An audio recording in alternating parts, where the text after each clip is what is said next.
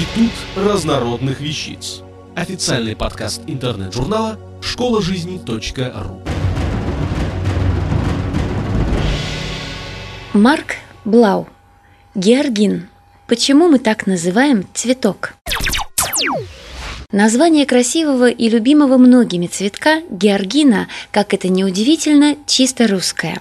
То есть в прочих языках его называют далия.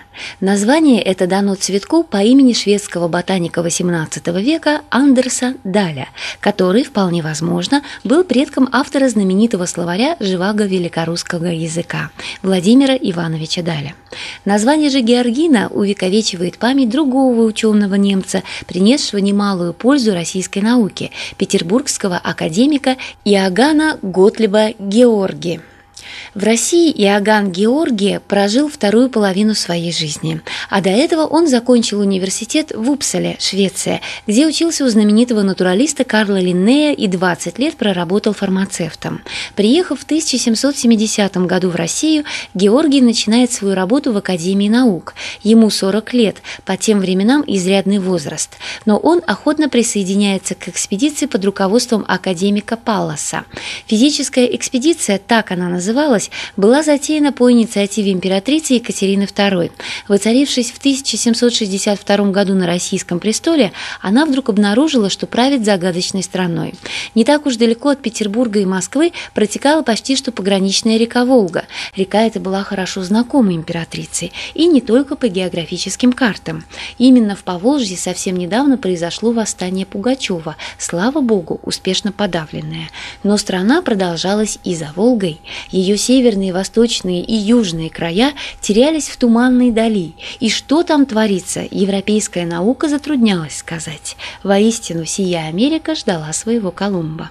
Благодаря маркизу Пугачеву, так Екатерина II называла бунтовщика в письмах к французским просветителям, императрица узнала, что кроме русских мужиков и яицких казаков в ее державе живут также и татары с башкирами, охотно участвовавшие в бунтах. Где-то в районе Оренбурга скакали по степям киргиз-кайсаки, а что дальше – непонятно. Вполне возможно, что на окраинах империи жили даже легендарные люди с пёсьими головами.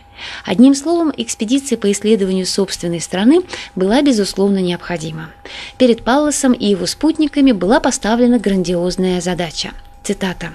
«Исследовать свойства вод, почв, способы обработки земли, состояние земледелия, распространенные болезни людей и животных и изыскать средства к их лечению и предупреждению, исследовать пчеловодство, шелководство, скотоводство, особенно овцеводство. Затем обратить внимание на минеральные богатства и минеральные воды, на искусство, ремесла, промыслы каждой провинции, на растения, животных, на форму и внутренность гор и, наконец, на все отрасли естественной истории. Заняться географическими геологическими и метеорологическими наблюдениями, астрономически определять положение главных местностей и собрать все, касающееся нравов, обычаев, верований, преданий, памятников и разных древностей. Когда Павлос отправился в экспедицию, ему исполнилось 26 лет. Георгий был почти в полтора раза старше начальника экспедиции, но тяжести походной жизни переносил стойко, и многие достижения экспедиции – результат работы Ивана Готлебовича, как называли его по-русски. Георгий составил карту озера Байкал и подробно описал флору и фауну Прибайкалья.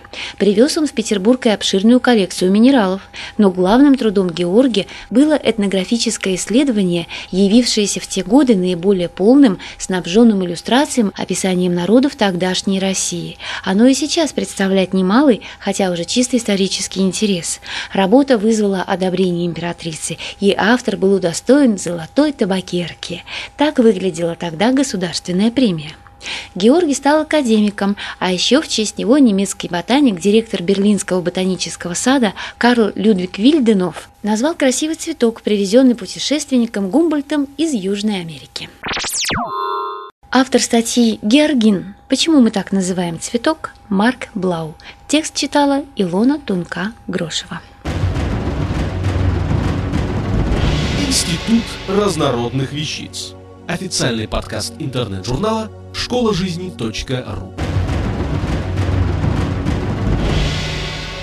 Слушайте и читайте нас на www.школажизни.ру.